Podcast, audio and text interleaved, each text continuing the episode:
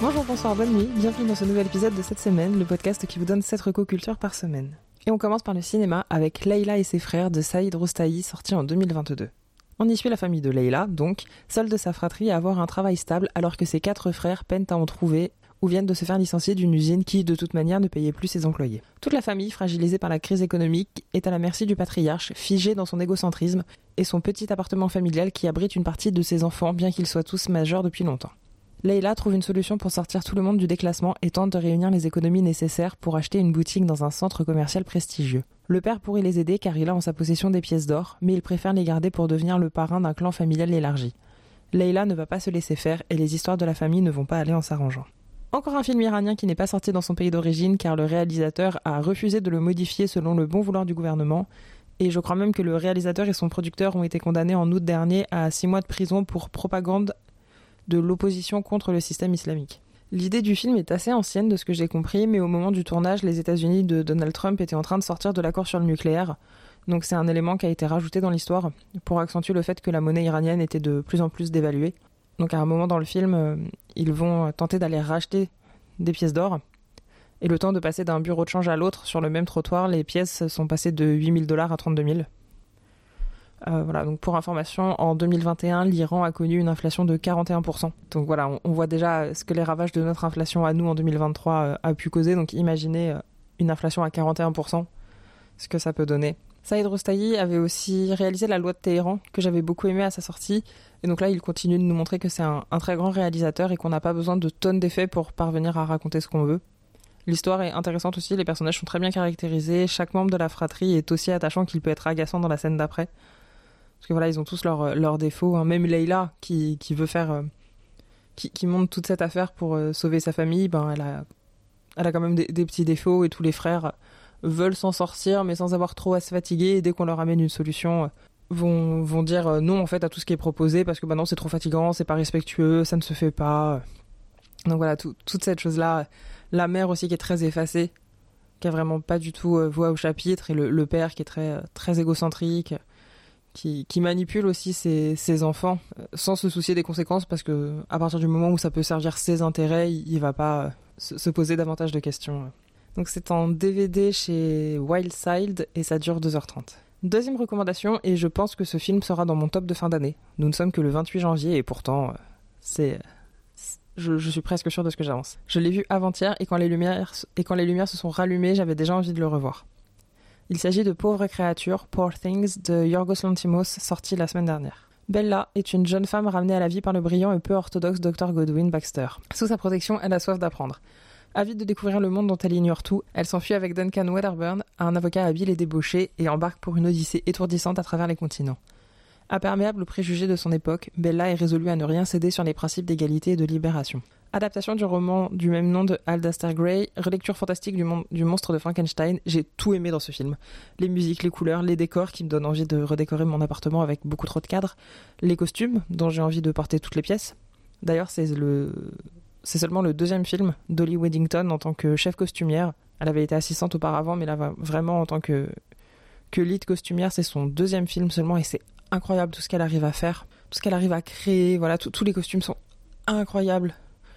De, petits détails, tout, marche très bien dans le film, donc qui mélange le, la mode un petit peu victorienne, des choses beaucoup plus modernes, des choses un peu tout est très fantasque et fantaisiste et c'est incroyable. Euh, j'ai aimé les couleurs, j'ai aimé les acteurs et pour me faire aimer Emma Stone, il en faut beaucoup.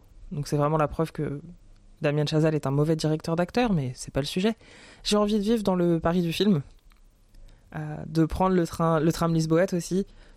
voilà, tout est. Euh, ça m'a un petit peu rappelé Jean-Pierre Jeunet. Sur certains aspects. Voilà, un côté un peu un steampunk, mais dans lequel on a envie de vivre, pour une fois. Parce que le, steampunk, c'est pas trop ma cam, mais là c'est voilà, du steampunk joyeux presque. Et, et c'est tout, tout est fascinant. J'ai vraiment trouvé tous les tous les détails fascinants. Voilà, par exemple, j'ai envie d'adopter un chien à tête de canard ou le contraire. Donc comme je disais, tout est affaire de détails. Donc le personnage de Bella a une chevelure qui va pousser de plus en plus au fil du récit.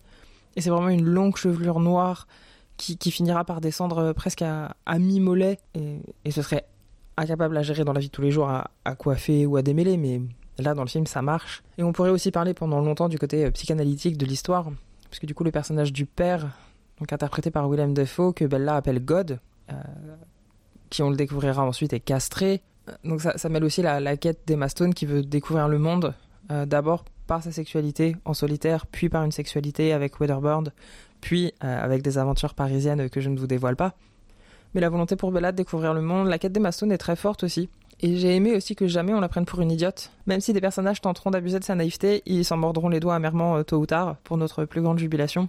Donc Willem Dafoe, Mark Ruffalo, Rami Youssef et Emma Stone, comme je disais, sont vraiment tous très très bons.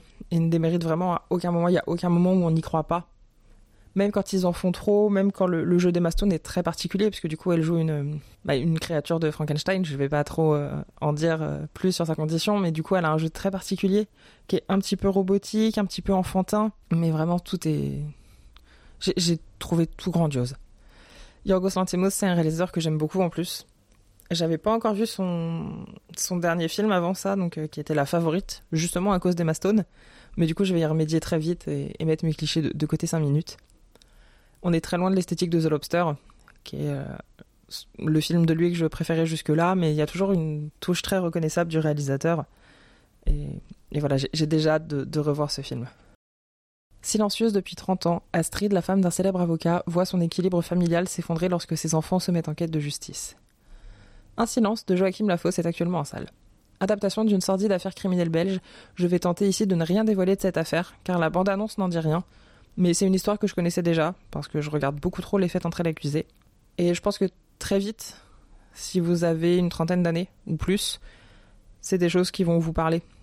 Dès qu'on va avoir les, premiers noms ou les premiers éléments de, l'affaire sur laquelle travaille euh, le personnage de, Daniel Auteuil, je pense que vous allez très vite comprendre euh, à quelle affaire euh, célèbre, tristement célèbre, ça, ça fait écho.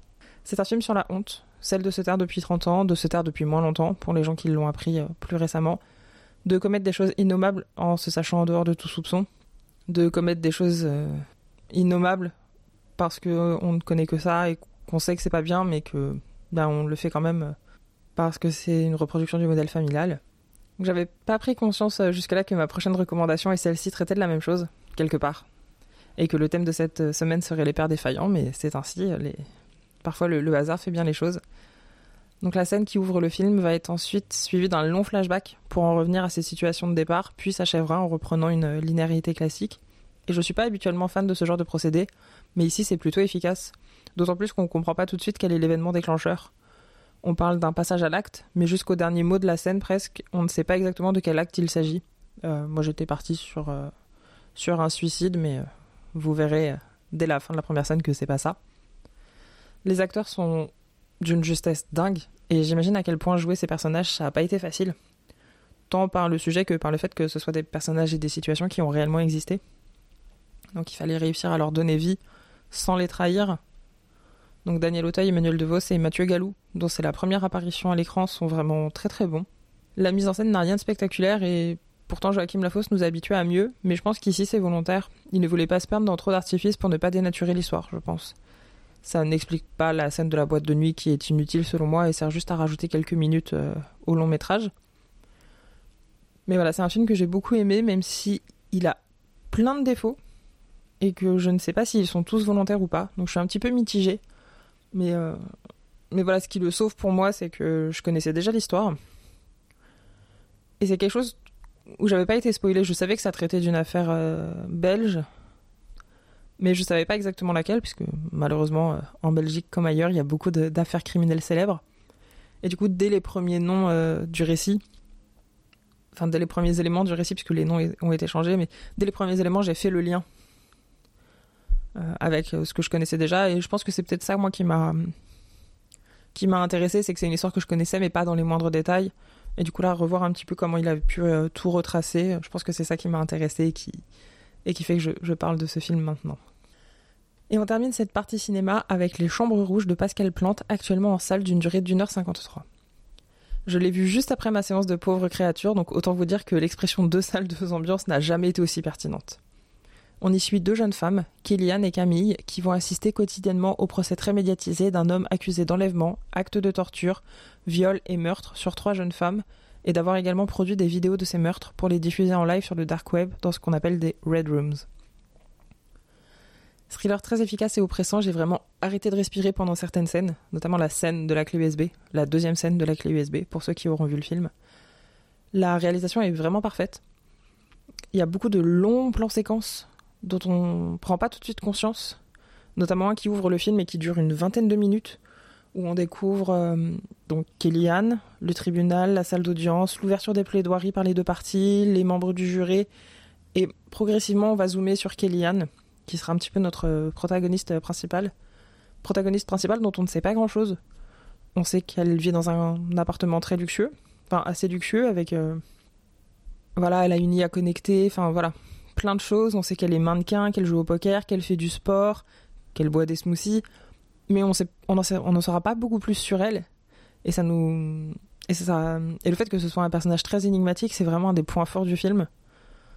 Parce que voilà, c'est une, question que lui posera Camille à un moment, mais euh, elle lui dira Mais pourquoi toi tu es au procès? Pourquoi toi tu viens? Et c'est quelque chose dont on comprendra euh, vers la fin du récit les, les raisons de, de, sa présence au procès, mais c'est quelque chose qui ne nous est pas expliqué frontalement. Et je pense que c'est, on peut avoir des interprétations différentes. Euh, au final, même Camille, on ne sait pas beaucoup euh, ce qui la pousse à assister au procès avec euh, autant d'assiduité. Et autre chose qu'on découvre dans ce, premier plan séquence, c'est qu'on découvre Stéphane Chevalier, donc l'accusé, qui ressemble à Monsieur Tout le Monde. C'est même, voilà, même.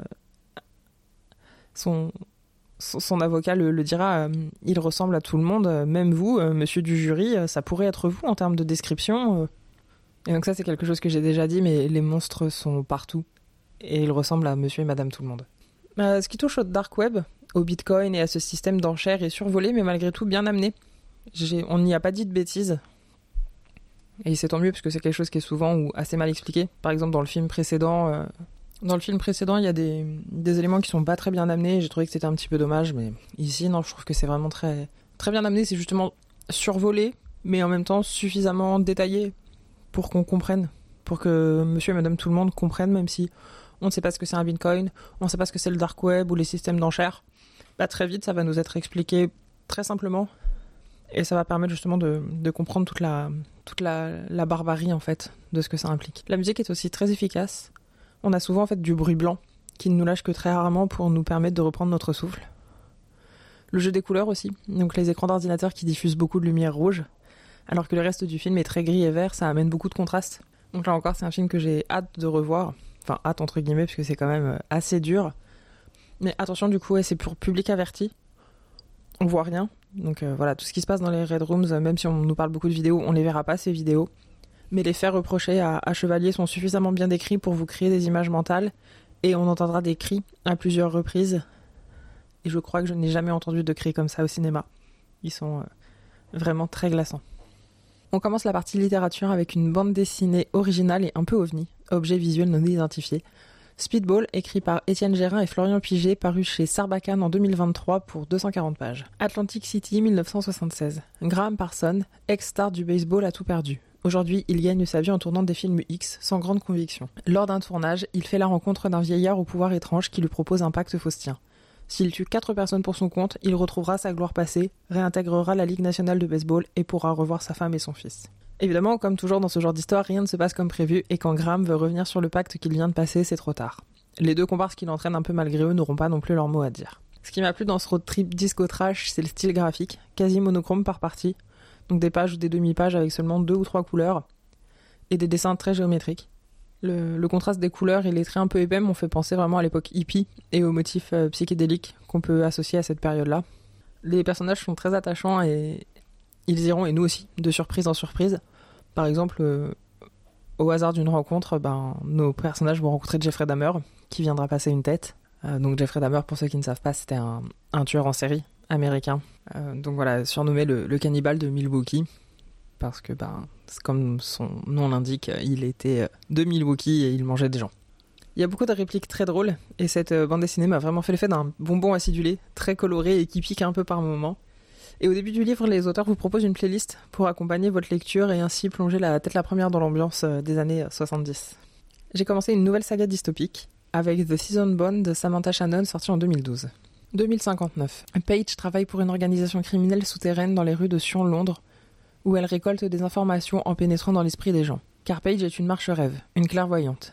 Et selon les règles de Sion, son existence même est déjà une trahison. Poursuivie, puis arrêtée, elle est déportée vers une colonie pénitentiaire sur l'ancien territoire d'Oxford, secrètement occupée par les Réphaïm, une race venue d'un autre monde qui récolte et utilise les clairvoyants à ses propres fins. On part sur un petit pavé de 660 pages avec ce premier tome, que j'ai eu du mal à lâcher. La caractérisation des personnages est très bonne, on a des méchants vraiment méchants, et pour le moment, pas trop de gentils en fait méchants, ou de méchants un peu gentils, qui est un trope de narration qu'on trouve euh, beaucoup maintenant, et qui est un peu lassant à la longue. La romance qui va arriver dans la deuxième partie du récit ne l'alourdit pas, ce qui là encore est malheureusement trop souvent le cas. Les détails utiles à l'intrigue sont distillés à travers des digressions parfois un peu longues, mais qui se fondent malgré tout bien dans le récit. J'aime aussi beaucoup que pour le moment on n'ait pas trop de réponses sur les origines des pouvoirs mentaux de nos personnages. Ce sera sûrement quelque chose qui sera détaillé dans les tomes suivants. Mais euh, voilà, j'ai bien aimé qu'on nous donne pas tout euh, dès le premier tome. Parce que souvent, euh, c'est ça en fait, on nous donne beaucoup de choses dans le premier tome. Et du coup, après, on n'a plus grand chose à se mettre sous la dent dans les suites. Et c'est un peu, un peu dommage. L'autrice Samantha, Shannon est aussi l'autrice du Priori de l'Orangerie, que j'ai pas encore lu, mais qui est régulièrement citée comme étant là encore un très bon récit. Et cette personne a mon âge, et je dois confesser que je suis très admirative de ça. Et on termine avec un livre qui m'a brisé le cœur. Abondance de Jacob Guanzon. Un père et son fils de 8 ans tentent de survivre. Mangeront-ils aujourd'hui Où dormiront-ils? Pourront-ils se laver? Que faire si l'un d'eux tombe malade? Ce roman ne se passe pas au 19e siècle, mais dans l'Amérique d'aujourd'hui, celle des villes meurtries par le chômage, la pauvreté et la violence. Pour ce duo toujours sur le fil, chaque acte et achat du quotidien est une odyssée cruelle. Pour qui n'a presque plus d'argent et presque plus d'espoir. J'avais tellement envie qu'ils s'en sortent que chaque petit caillou sur leur chemin me coupait la respiration. Une gérante de motel malhonnête, de l'essence à mettre dans le réservoir, un cadeau d'anniversaire à prévoir. J'avais presque envie d'excuser tous les comportements de Henri, donc euh, le père. Toutes ces erreurs, ces approximations, on sent qu'il veut bien faire mais qu'il n'a pas les codes. Et que c'est juste une somme de malchance et d'acharnement du sort, on est aussi très triste pour Junior qui subit tout ça du haut de ses 8 ans alors que personne et encore moins les enfants ne devraient subir ça. Il est conscient de tout ce que son père tente de lui cacher pour ne pas le rendre triste. Mais voilà, une des premières répliques sur le prix du burger que son père veut lui offrir pour son anniversaire montre qu'il sait d'ores et déjà qu'il faut faire attention à tout et qu'ils ne peuvent pas se, permettre de, gâcher euh, quoi que ce soit. Et du coup, le lendemain matin, son caprice, entre guillemets, nous montre que c'est encore un enfant et qu'il a le droit d'agir comme un enfant, même si la, la vie va le, va le forcer à, à, prendre des décisions et à vivre des choses euh, qui, qui sont très dures pour quelqu'un de son âge. C'est le quotidien de milliers d'Américains, mais plus généralement le quotidien de millions de personnes dans le monde. Et à échelle individuelle, je trouve ça insupportable de ne rien pouvoir y faire. C'est quelque chose qui me, qui me rend très triste au quotidien et je pense que c'est pour ça que le livre m'a autant touché. Donc c'est un, un livre qui est découpé en petits chapitres, qui sont des chapitres assez courts, et en fait, chaque titre de chapitre, c'est un solde financier. Et je trouve que c'est une très bonne idée, parce que ça nous tease sur ce qui va se passer en termes de dépenses. Euh, voilà, donc on commence avec une somme de départ, et on voit que de chapitre en chapitre, ça diminue. Et de temps en temps, on aura des soldes très élevés. Et on attend une bonne nouvelle, et en fait, on découvrira que c'est soit des projections, soit des flashbacks sur des sommes d'argent que Henri aurait pu gagner de manière plus ou moins honnête. Et ça nous permet aussi de, gagner un petit peu d'espoir quand on voit les, soldes changer à ce point. Et du coup, l'auteur a, bien fait de, faire ça justement pour jouer sur nos attentes. Et, c'était vraiment quelque chose que j'ai beaucoup apprécié. C'est paru chez La Croisée en 2023 pour un total de 224 pages. C'est ainsi que se termine cette semaine. Tous les liens utiles sont en description comme d'habitude. Bonne semaine, à lundi prochain. Et si vous avez entendu des bruits bizarres, c'est parce qu'il y a ma machine euh, qui, tourne en même temps. Je suis désolée, j'avais pas beaucoup de temps pour enregistrer ce matin. Bye.